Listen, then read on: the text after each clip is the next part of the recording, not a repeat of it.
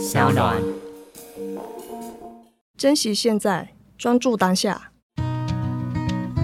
嗨，欢迎来到我的森林，我是很可爱又很可口的海苔熊。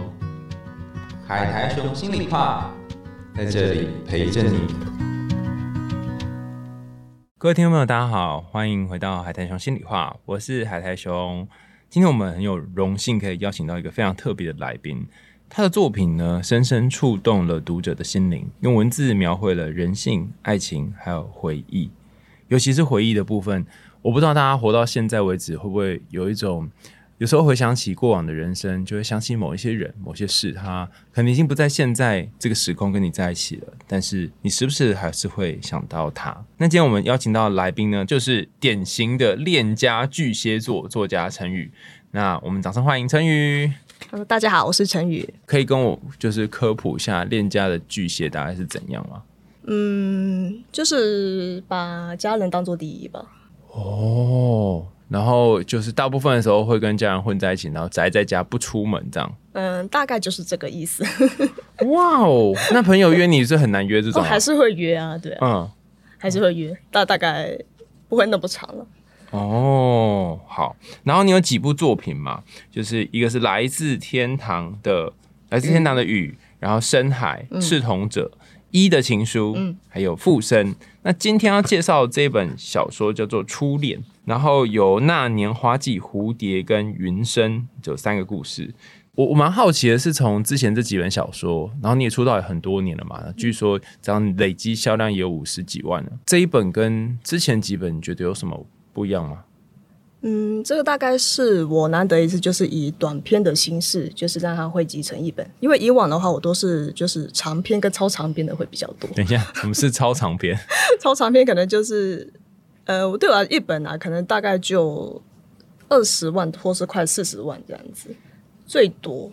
哇，那不知道分对啊，有些嗯，有一本快四十万的，就是分了四册这样子，就是你看到那个《赤瞳者》那一部，它是系列作，然后就第一步、第二步、第三步、第四步这嗯，样。对，所以这一个应该是最近期尝试比较少的这种超，应该算超短篇吧？我觉得对你来讲是超短，篇。真的是超级短篇。怎么会突然想要写超短篇嗯，就是一种挑战。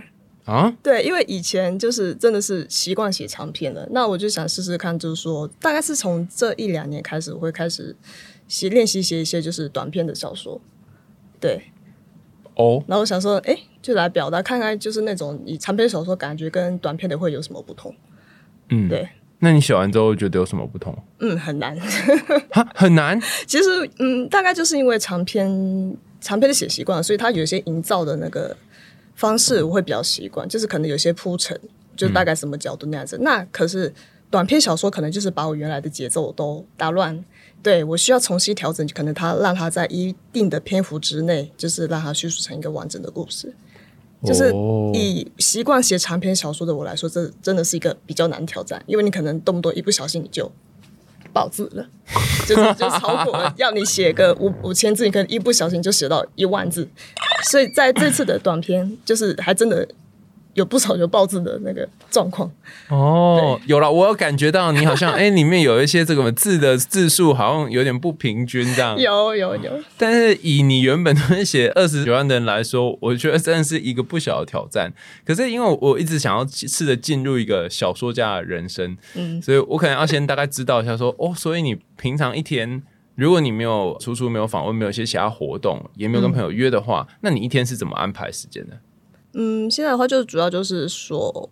会看一点，就是比较自己的能做的那个休闲活动，就是自己看书，或是看那个、自己看一些戏剧之类的。因为其实我的兴趣其实就大概就是还是牵涉不了到跟创作有关的东西。嗯就工作，比如说我喜欢就是画画嘛，嗯画画，然后我自己也会进行一些漫画的创作，嗯，然后就是看电影，看电影就戏剧方面的那个充实一些就是题材那些东西，然后再来就是尽量大量的阅读，然后后来到最后才是就是就进行写作啊这样子。什么？所以前面那边要助跑这么久、哦？对，就要看状况，有时候可能是我会把它调整到第一个，但是要看当时的那个情况。假如说当天我觉得自己的状况不是很好，我可能会先进行一些比较轻松一点的活动，然后再让自己慢慢进入状况。你这样越讲越好奇了，所以到底什么叫做状况？就是你写作方面嘛，因为写目前写作还是我生活的主轴，但可能不是每一天都写的那么顺，可能就是我中间会就是就是卡文常常会碰到吧，对，作家就会卡文嘛，或者说你中间有一段时间就是你自己情绪的那里有关，就刚好这有段时间就是进入低潮期，你会可能会暂时会不想进行创作这个部分，你会让自己缓下来，这比较算是我这一两年的心境。你开始创作的时候没有这个问题，刚开始就是反而会比较少，嗯，就真的比较少。可是就近两年好像不，可能有一次可能是有点那个疲倦，疲倦，所以可以要慢慢重新再用别的方式调整过来。哎、你刚刚这样讲哦，就好像脑袋里面有一个形象，就我觉得我们这些写字的人，很像是在那个掏空、对。挖掘，对对对对对，而且而且不是一般掏哦，我们、我觉得我们是在那个坑道里面挖，对那有时候你挖挖挖坑，然后发现嗯，好像无法前进了。人家要坐下、啊，然后开就开个瓦斯炉啊，煮个东西吃啊，休息一下，然后等到哎、差不多有点力气了，然后看再能不能是从别的地方挖出去这样子。嗯，对，可能是，但是这也跟那个生活环境也是有关系。因为假如说你生活比较少一些刺激，但我我是我是觉得我自己的个人是这样的，我不知道其他作家是怎么样。但你自己本身，如果你就只是埋头写，你少了一点外界的刺激，然后你就只是一直在自己的自身里面，自己的经验值挖挖挖，你迟早会挖到尽头，就是你迟早会挖不出一个什么东西。哦对，没有什么新的东西，所以你一定要有一些别的刺激，就跟朋友相处嘛，嗯，对不对？然后多认识一些人，那当然也是说，像我刚才讲的，多接触一些戏剧作品，或是其他的什么小说书籍也是很重要的。嗯，对，就是慢慢让他先培养的，我再再冲刺冲刺于写作这样。冲刺于写作，对，因为我觉得有可能就有一段时间，我有一种好像可能也是自己有点被掏空的那种感觉，所以我就借由外界，就是说或借由一些充电，嗯，充电让自己慢慢那个，就让自己回到原来的状态。哦，你刚刚讲，我想成另外一种画面，就是这个画面比较像是说，一我玩一些生存游戏的那种拓荒的那种手机游戏，它就是你一开始会给你一个地方，然后附近有一些呃石头啊，然后木头，你可以自己搭一些东西，可很快的，你附近的东西东西都搭完了，所以你就要跑更远的地方去采集各种东西，嗯，然后最后你才可以搭搭好比较好看的一个房子。我觉得好像比较像是这样，就是等等到你东西都用完，你就要去其他地方去收集别的。可我觉得蛮有趣的是，你怎么都不会在你掏空的时候觉得自责，自责嘛，因为我很常会有这种感觉，就写写写写，然后突然觉得啊，我怎么写不出来，或者写写写啊，我怎么卡住了，然后就开始觉得心情很差。啊，这个一定会啊，就是创作版就是一个不断自我质疑的一个过程。对，就是你常常就写到这，你会觉得哇，自己很没有用啊，就说哇，这么废物，这东西写的不会有人看的这样子。我觉得这种有这种想法很正常哎、我觉得没有这种想法的人比较少见。那那是那时候怎么办？什么怎么办哦？嗯，就是那时候你就丢掉吗？还是就是啊重写还是什么？呃，我很难，我虽然就是说这我常常会经历过这样子的心情转变，可是我从来不会有重写这样的过程。我顶多就是让他就暂时我先放着，我不要管，因为你有时候你那个情绪，它就只是一个情绪，它只只是一个暂时的状态，它不是一直都是那个样子。所以你就就大概你自己做点别的事情，或是你就干脆什么都不要做，就让那个情绪你慢慢过去。诶，过去之后你再继续。但是也有个比较狠一点的方式，就是通常假如说截稿起逼近的时候，就说你就算你是卡在那种情绪那边，你还是继续写。但是我觉得也不得说这招很狠，但是也是最有用的。就是说你在写那个东西，你他就是逼你要专注在那个故事里面，就是要有让那个想法继续盘踞在你的心中。对、哦我就是强迫你转个弯，就是你专注在这故事里面，不管你到底你现在觉得你自己有多差，或是说你对你自己的那个作品有多么的没自信，那些都不要管。专注在故事里面。对，就是你就只要想着你的下那个文章前面你下一句要写什么，写什么，写什么，不要去管说这个句子写的对不对，这个句子写的这样写的是适不适当的。嗯，因为其实写作到现在，虽然是说我已经算是够了，可是还是会有一种就是。嗯，也是会有，也是有时候会不小心陷入会稍微想的比较多的问题。嗯就说有时候你可能其实说穿了，其实你会卡住，其实有一部分也是因为你想太多。哦，对，你在写这一本呃初恋的时候，你自己有卡住的经验吗？哦，有啊，像写什么的时候？嗯，就是有三个故事嘛，那年花季、蝴蝶跟云神。对，嗯，应该说卡的比较长的，应该就最后一篇的云生，因为我觉得他对我来说，他的故事比较特别一点。嗯，对，那它里面的那个情感的呈现呢，我会对我来说就是稍微比较具备一点点的挑战。嗯，我我讲一下这个云生的这个剧情介绍，在书的封底哈，因为我一直想说，我到底可以讲多少，万一暴雷，大家就是 不想看，所以我就想，那我就讲封底好了。未婚夫的妹妹云生因病逝世之后，陆凝之在告别式上从云生的男友口中得知，他有个暗恋多年的对象。如果有一天我有一个最重要的秘密，只想告诉灵芝姐姐，你愿意保密吗？哈，云生就讲了这样一句话。当你发现自己的初恋是自己不能够喜欢的人，究竟是什么样的心情呢？然后这个苦主本人哈就写下来一段话，他说：“云生，你留给我的暗号，我终于解开了。”好，就是刚刚如果大家听完这一段还是不知道在他在干嘛哈，那很正常，因为这个 故事角色非常的复杂，所以我后来念完之后，我还是决定让陈宇自己来讲好了。你先讲一下这个故事大概在干嘛啊，然后再跟大家说。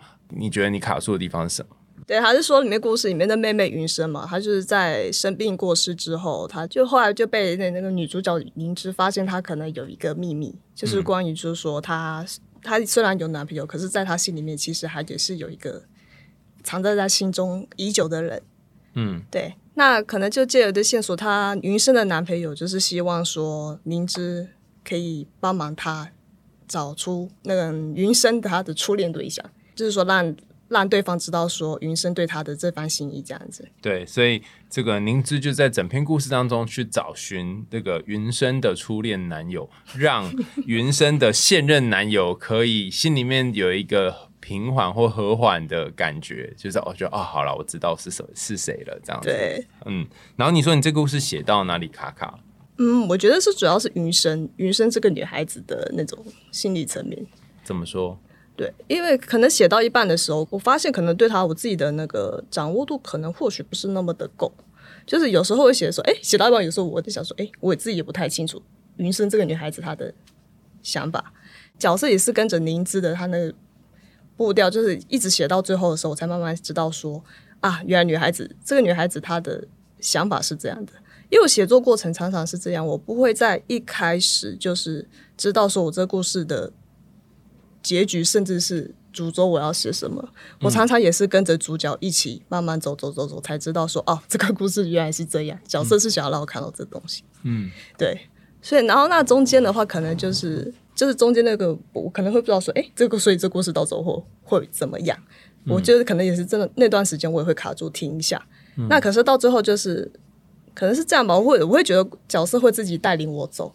那个僵持不会僵太久，主角终究还是会让我看到他想要让我看到的东西，所以当我就是顺着，可能就是大家所有的灵感，就是他出现的时候，我觉得照着水写下去，最后呈现出来的，他就是这样的一个。所以你就是卡住的时候，也就去做点别的事，然后等一下他又会来呼唤你。会，哎，我觉得你写作跟我好像，真的吗？就是呃，很多人都会叫我去，我不知道你有没有上过，就去帮人家上什么写作课之类的。然后你就会发现，你笑是因为什么？没有，就是不是说写作课，我只会说去分享分享，嗯对。然后每一次就是帮人家上课的时候，我都会想说，哦，那我们是不是要讲一些什么方法，然后按照什么方式做？但是我后来发现，就是我真的在写的时候，蛮多的时候我自己习惯。当然，初学者可能就会开始就是有一些自己方法。但我看我自己在写字的时候，我好像蛮习惯，就是有点像是种花。会，对你就是这个向日葵种子、绿豆种子，然后红豆种子，然后都把它种下去。嗯，其实你不知道它们长什么样子。对。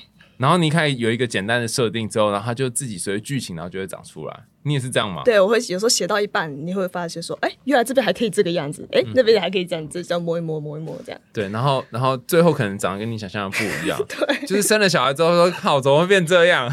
对，你会有个雏形，终究还是会有个雏形，就是大概他知道是什么样子，可是你。其实他还是没有很清楚嘛，最主要就是有一半都是靠自己慢慢挖掘。可是这样写也其实也蛮危险的，对，就假如说你到，假如说你截稿期已经在那边了，你还抓不到你要写什么东西，那其实还蛮危险的。因为因为我觉得有一件事情蛮有趣的是，这我们两个这种写法是一种嘛，但是还有一些人的写法是他一开始就明确已经先想好哪些角色，然后有哪些结局，谁会发生什么事，他都已经把大纲都定好了，嗯。他只是把肉补进去了。对，有的人是这样子写的，我有采访很多悬疑啊，或是那种推理小说家，他就是因为结构上要很很严谨嘛，推理小说的话，我觉得是需要这样做。嗯嗯，对，然后就觉得哦，原来是这样子啊，好，那可是你刚刚说这这个危险点是有可能会收不回来吗？就是到时候你可能急到后面，你会发现前面你铺陈的东西，因为你可能时间赶，或者说你来不及抓抓到，你会写到之后就有点虎头蛇尾的感觉。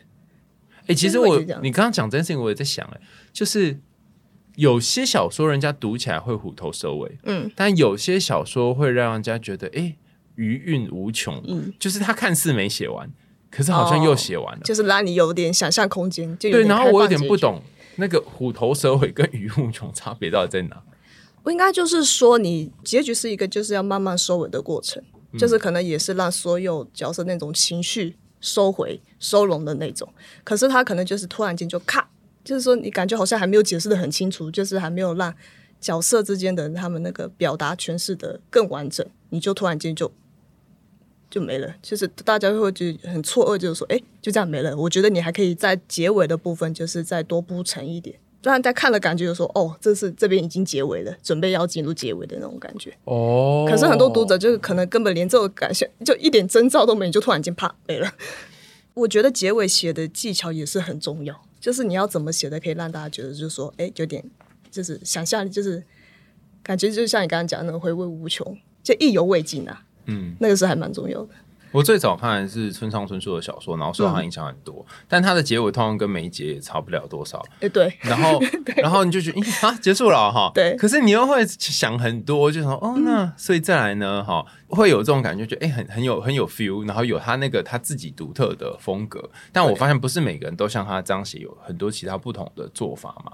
对，然后我刚刚听你讲，我比较会觉得说，哎、是不是就是你让每一个角色他安排有一个最后有一个下场，下场下场 就是他会去到一个地方，或他就算一个画面，对这样也可以。对就不要说，哎、他进了医院啊，所以然后呢，然后就突然间，嗯，然后他就再也没出现了。就突然给一个很奇怪的悬念，这样子。对对对对哦，原来是这样啊！因为我讲村上春树嘛，所以你自己影响你比较大的小说家或创作者是谁？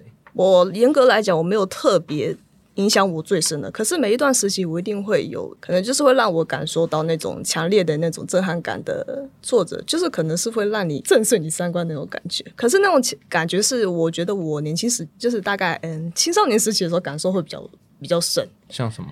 呃，因为我大概我是可能就是从国中，是国中开始也会开始接触一些文学作品，就是特别是那种纯文学的那种，是就是就是简单一些纯文学的作品这样子。当然大众文学也会有，可是纯文学也会有。然后我发现，就是说，可能比较最容易震碎你三观的那种作品，就是会让你受到冲击的那种，通常都是纯文学。因为通常假如说你要讲述故事的黑暗面，纯文学算是比较会，就是会有这样的内容，对。然后刚好那种就是那种震撼感，可能也会影响到你那种。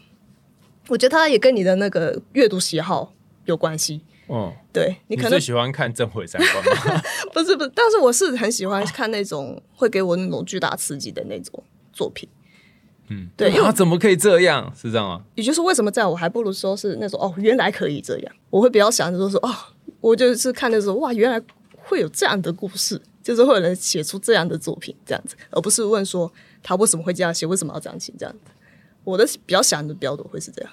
哦，我我最近嗯，我们节目上面之前有介绍一本小说叫《缝隙》，然后《缝隙》就是主要是在讲一个类似很像邪教的团体，然后所有的妈妈都把自己女儿送到这个宗教里面去，然后让她女儿用各种方式离奇的死亡。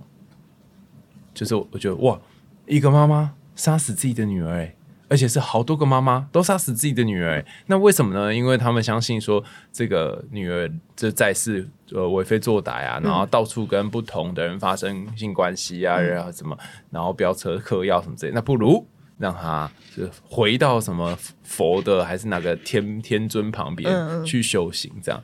然后那时候我也是看到毛骨悚然呢，嗯，就有点那个咒的感觉。哦，对，嗯因为这个这个故事我之前我也有留意到注意到，因为我还蛮喜欢像这样的题材的那种嗯故事。但是这个我就故事嘛我这个就不会觉得正毁三观，我会觉得很可怕啊。哦，对，会可怕啊，对啊。可是如果是、我是想说，如果当初是如果是大概在比较你还没有刚开始接触阅读，刚开始阅读那种故事的时候，你一定还是会那个嘛。哦因为你可你会害怕，想说天哪，这世界好黑暗，怎么会有这么黑暗的？那你 这个人也蛮有趣的，为什么在国中的时候就要读这些黑暗的纯文学？没有，不是，嗯、应该主要是说，因为那个时候我就是住在那个马祖嘛，嗯，对，其实那边我们没有像像在台湾本岛这边说，我可以时时刻刻去那种去书店，应该说那边没有书店啊，我们只有图书馆。嗯对，所以如果我说就学校图书馆或是我们市区那种图书馆，所以如果我想要看书，我或是要借书，嗯、我可能可有时候会请我姐姐那个在他们学校图书馆帮我借书回来，真的。对，或是说我自己到市区的那些，就是自己去挑。但你们学校图书馆是很可怜，没有书是不是？应该是我像我姐姐，她还在念高中的时候，我就会拜托她帮我借几本回来，因为她小说那个文学小说比较多，但也不一定。我连我甚至连那个连秋瑶小说都请他帮我回来借过。反正有什么都给我来一点，就对。对对，因为可我有小以前是比较喜欢看漫画的啦，还是接触漫画是比较多的。后来是到了高中才算是国中时候开始会开始阅读文字那种。以前以前小时候我是很讨厌看到那堆密密麻麻的文字，是非常讨厌的。然后后来是高中开始创作之后，才开始增加阅读量。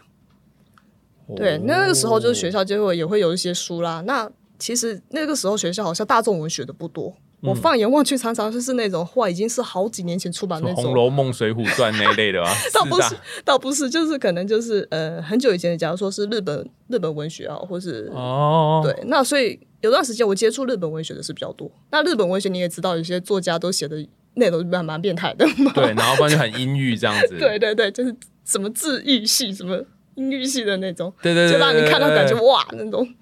对，没错。我之前前前阵在看那个太宰治，然后他就很多很多黑暗的地方，然后有一幕我真的是看到我就觉得哈傻鬼，就是反正他就太太好像是被别人强奸了，然后被别人强奸之后，太太再来就是里面那个写那本故事里面主角就说啊，那这个女人我也不要了，哦然后我就觉得我靠，这是可以这样子吗？但是，可是可以理解他那个时代有很多种种东西的纠结，然后也可以知道说他有一些他自己什么各种面子，大家可以你可以想象那个，嗯但是现在就觉得这 这应该上新闻吧？对，这个 就是就真的只能出现在书里面，你们呃现实生活中还是都或是只能说的那个时代，对啊，嗯哦，原来就像这样子啊。这不对啊！可是我越想越困难想象你小时候的生活，所以按照你这么一说，你从以前呃小时候读书，然后再读漫画，你有一个自己的漫画桌吗？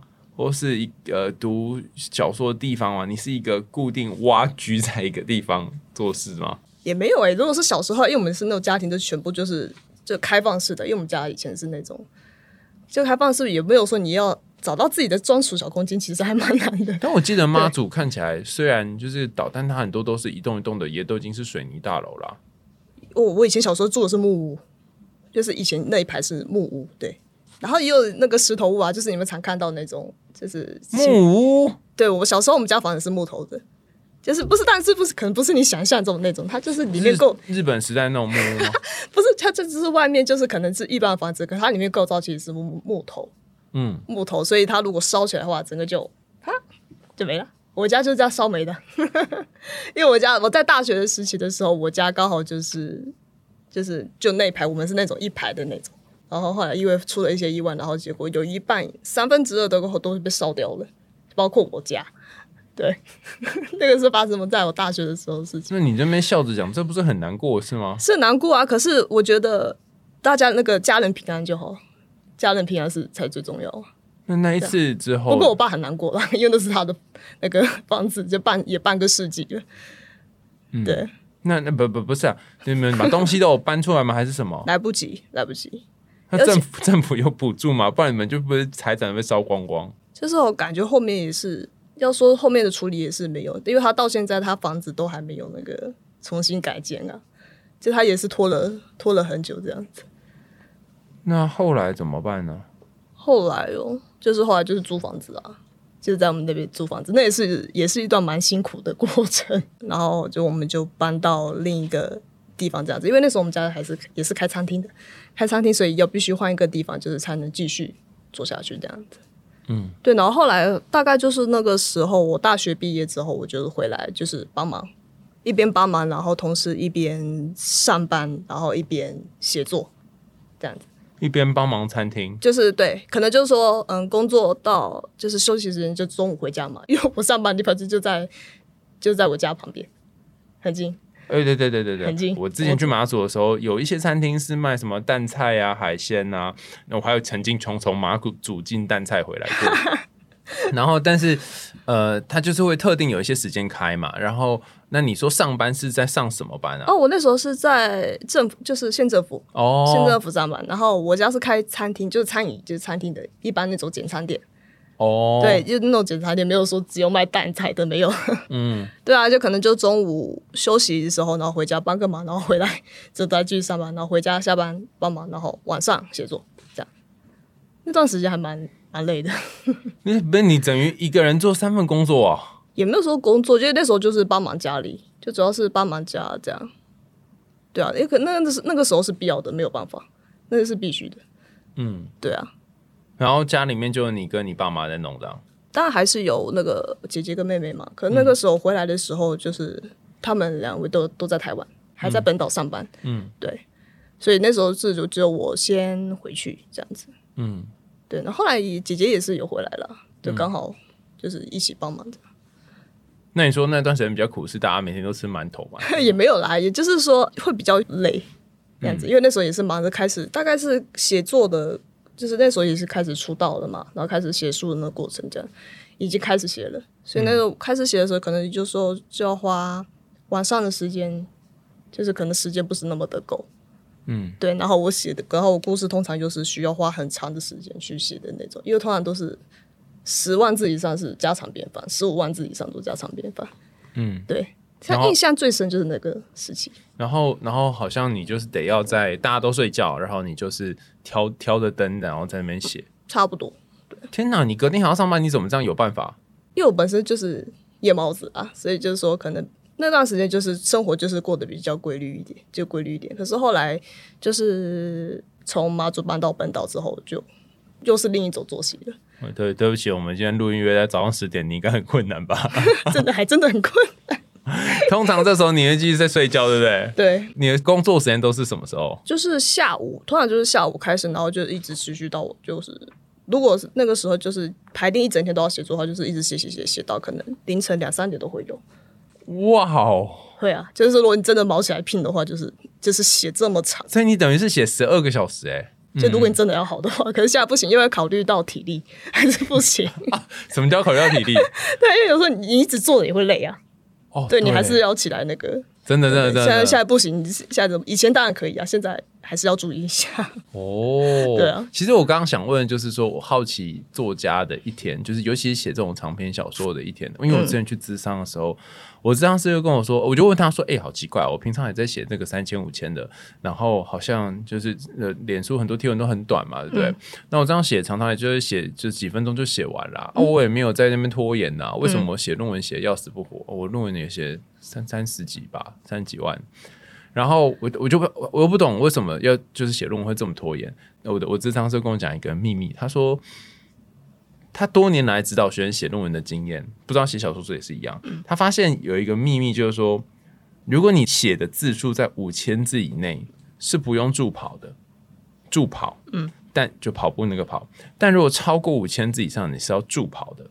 就是说，你得要先跑一段时间，嗯，然后让自己呼吸顺了之后，才有办法继续跑，然后跑超过五千，然后到一万、一万多这样。他他就这样说哦，那但是你只要这时候停下来，比如说你写到一万二，然后你下次还会需要一段时间的助跑，嗯。嗯，所以有的人就是在跑到一万二，想要就往上再再慢慢叠叠叠会比较容易，嗯，但我不知道写小说是也这样，嗯，应该是说你刚才讲的那五千字，它就是一种就是有点乐基的那种状状态，乐基是什么？就是让你那个啊，让它热起来，准备准备。暖身的状态。对，它然后写的话，可是我觉觉得是说，你写作东西，你当然不能说你突然间写一万字，然后接下来过了十天之后，你再你再继续写下面。那我是觉得那当然是不行的。哦，那你通常都是怎么做？就是每天每天都要写三个字，也要写三十字也要写。最好是每天都要写，哈，最好这是最好的。假如说，因为我现在就是专职是写作的，就是那最好就是不能让你离开原来的那个状态太久。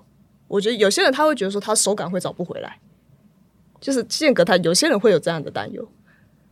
但我自己是觉得是说，你也没有那么多时间可以给你扣那么长。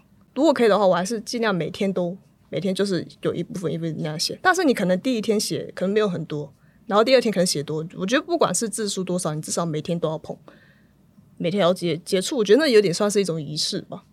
哦，好神奇哦！我我因为那个 Kim 最近跑去写书了，然后他就也是就是闷起来在那边写，他说要闭关，然后他也就说他每天写多少钱，然后他有工作时间，刚好跟你相反，他是早上写的那种型，然后我就觉得你们好神奇哦，就是你们都是会有一个时间。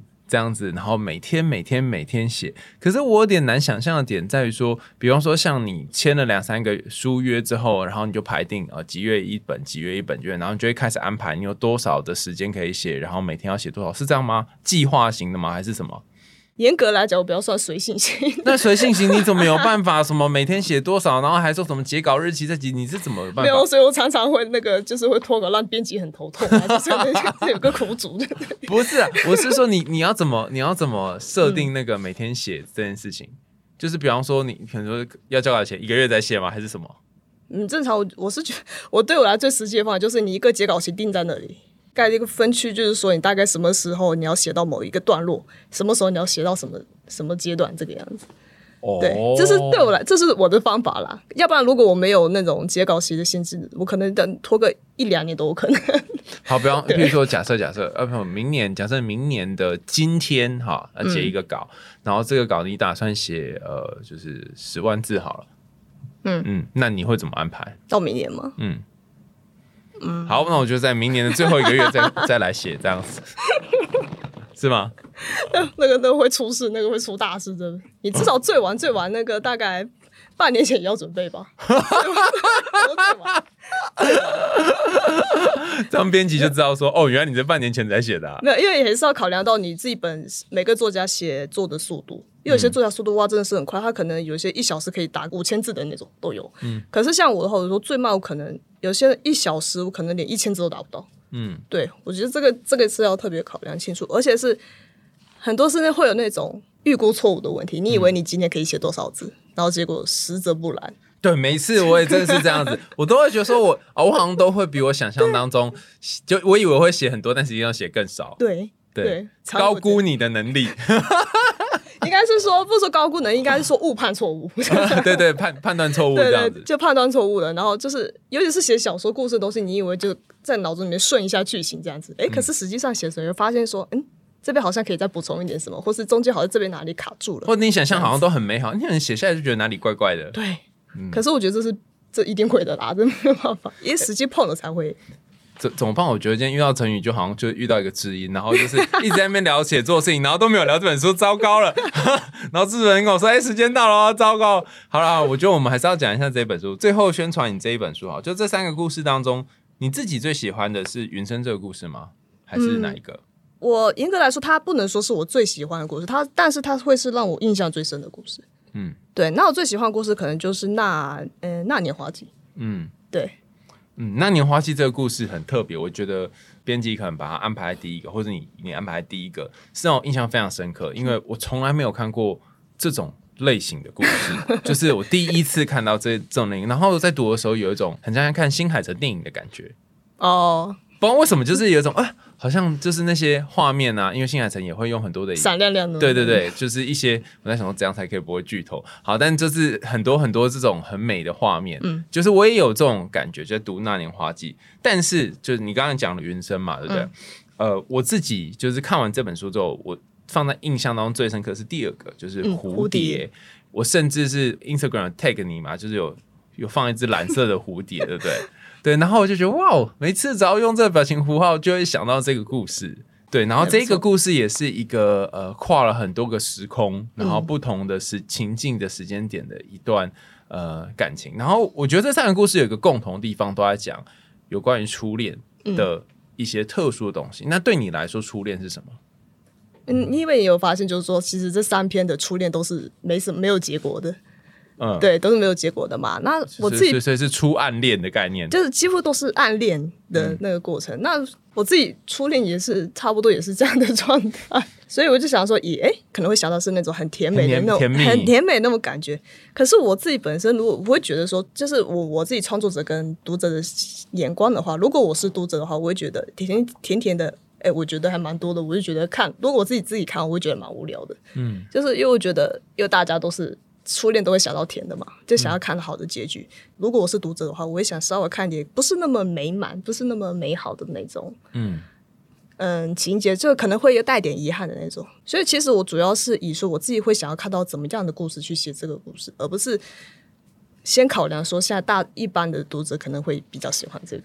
对，嗯基本上我都是写作方向，我都是这样，就是我先想先考量到自己的眼光，然后才想到读者。嗯，对。我我自己在读这这这三个故事的时候，觉得他们有一个共通的点，就是说，你刚刚第一个讲是他们都没有结尾嘛，嗯但我觉得初恋就是我我想象中初恋是两种，一个就是你说的很甜蜜，嗯另外一个就是秘密。你要么就是甜蜜，要么就是秘密。你得秘密的去暗恋他，或秘密的去喜欢他，嗯或你跟别人之间，你跟身边的朋友之间藏了很多的秘密，嗯才能够确保这段关系可以继续在你心中。就是保存在留在你的心中这样。对，所以它是一个很复杂的感觉。对，我觉这大概也是跟我，但是我现实我自己个人经验是没有那么像书中的那么复杂那种程度，可这也是跟我自己个人 喜欢的那种口味有关系啦。你是吃你是吃这种口味？对，我是吃这种，其实我某一部分我算是重口味的，这跟我也是跟我小时候接触的那种戏剧那些什么故事之类有关系，我觉得。就是你是喜欢悲悲剧嘛？有点有点就是结尾啊，怎么这样的那种感觉？嗯，我觉得我不是喜欢悲剧，就是说，与其说，就像你刚才讲，因为我写作的话，我会想要追求那种冲击。那可能当初写的就就是很自然而然，就是想到可能是那种悲剧的故事。我那时候我也没有想要去挖掘，是说我为什么会喜欢悲剧。嗯，对我就是当初他就想到，就是说他在我脑中他就是悲剧，我就只是把它写出来而已。对我有没有考量到说，嗯，这样写会太狠，就是对主角会太狠，然后读者心里会怎么想怎么的，我这些完全没有考虑，我就直接把它写出来。对我我之前读一本书啊，它叫做《悲剧心理学》，嗯，然后他就问他就问说，为什么好多人都喜欢创造悲剧？然后包含以前什么莎士比亚什么那些那些大、大师都是写悲剧。那当然有些是因为他本人的人生是个悲剧 哈，他就写出来。但有有一个有一个理由，我觉得很有趣。他说我们在写悲剧的时候呢，他一定是满足他心里面一些什么东西嘛。嗯，但是他我觉得他分析好玩的地方，在读者在读悲剧的时候会获得一个东西。这个东西就是为什么悲剧会卖。比方说那些年我们一起追的女孩，为什么会卖呢？因为读者在读悲剧的时候，会升起一种叫做同理心或者是怜悯的感觉。那这个感觉并不是经常会可以感觉得到，嗯，然后当然还有很多复杂的感觉，可能没有办法用同理心，但是我找不到其他的词来形容。然后你就会有一种啊这样子，然后这个感觉是因为它少见，所以就会我们会喜欢这个感觉。当你想要追求这个感觉的时候，就会去读这样的书。那会也是因为就是说，现实生活中确实不是那么美好。那可能你看完太过甜蜜的那种剧情，你会有反而一种空虚感。就假的，对，然后可是你看那个悲剧的时候，可能会有你会觉得书中好像在替你发声，对他把你的对内心的某些话都都讲出对，来对。把你排解出来，这样。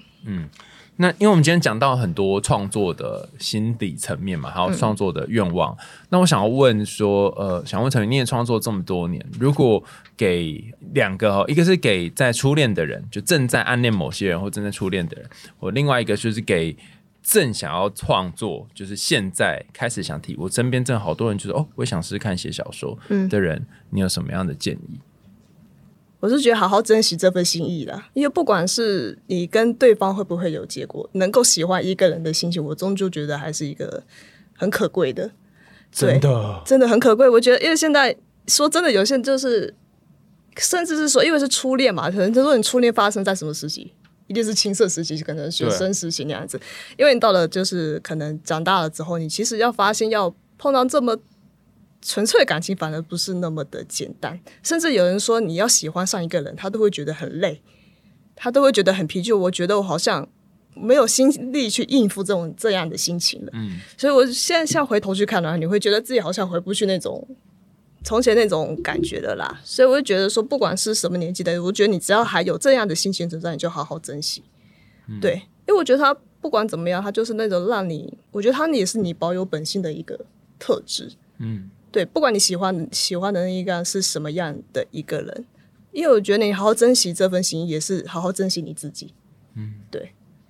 我刚刚在听你讲的时候，就是在想说，嗯，就像是这本书里面那个蝴蝶一样，就是你要珍惜你心中的蝴蝶还可以飞的时候，嗯，对，就是等到你到一个年纪啊，蝴蝶就飞不动了。飞走了就。那给创作新手呢？其实像刚刚你刚刚讲的那个问题，我其实已经听到很多，就是说我也想要写小说，我也想要写作，我该怎么做？可是要分两个问题，第一个是说你是真的想要写，还是说我只是想要有一个，我想要有一个小说家的称谓，就是我想要说让可以跟人家说出去说我是一个作家。这这这两个有什么不一有样吗？有，因为我觉得第一个是说你是真的想要写东西，你是真的觉得你有有东西想写的心情，你你有心情，你想要告诉这个世界，嗯。我想要说给某个人可能可以理解我的人听。那另外一个就是完全就是跟故事无关的剧情啊，就是说我就觉得好像我有小说家跟作家这头衔很酷，梦想，嗯，对，就是有点酷酷的那种感觉。当然，我也不是说这种想法是不行的，嗯，但是说那但你的行为要做得出、撑得住这个称谓的行为啊，嗯，你不要说你我想当作家什么的，结果 一本书都写不完。对啊，就是说，我觉得你最基本的能力就是把一个作品写完，你就很了不起的，你就写完一本，你就是个作家了。我是这样想的，所以哦还有最，如果你真的要开始写的话，就像回到一开始我讲的，就是说，真的是不要想太多，很多人就是想太多跟写作无关的东西，我自己有时候也会这样，所以还是也是要适时会调整这样子。你是说，如果你想到一些别的跟角色无关，然后不要把自己拉回来这个角色里面？嗯，它就是那些东西，通常都是跟无关的东西，就是外界给你的，你自己会在边想，就说我这样写会不会没有吸引力？怎么这样写，我读者会不会就是觉得很无聊？这样子就会不精彩。这些都是跟你的故事无关，其实都是跟你故事无关的东西，因为你的心力完全没有放在你的主角上面，你都在想别人怎么看你的主角，而不是你怎么看你的主角。对，所以有些人他会写不完，他就觉得说我写到一半觉得这样不对，感觉好像不怎么好看，我就把它丢掉。所以很多人他是连一直都没有办法写完一本，就是因为这个原因。哦，对我是觉得你先克服这一个，你只要写完一本，你第二本就不会太难了。对你已经跨过那个跨过那个门槛了。所以如果是年轻的，就是他们想要开始尝试写作的话，我是觉得可以就让自己完全投入在故事里面，就是而不要去你自己想怎么不怎么去看这故事比较重要，而不是别人怎么去看你这个故事。那些写完再说。嗯，对。那个是写完给观众看，那个到那个时候再说。现在创作的时候，先不要去想这些东西，要不然你会没办法写。就像我们一开始就是陈宇讲那一段话，珍惜你现在身边有的东西，然后就有什么就赶快写，然后有时候你想要太远，反而会阻、阻碍到你现在要前进的路。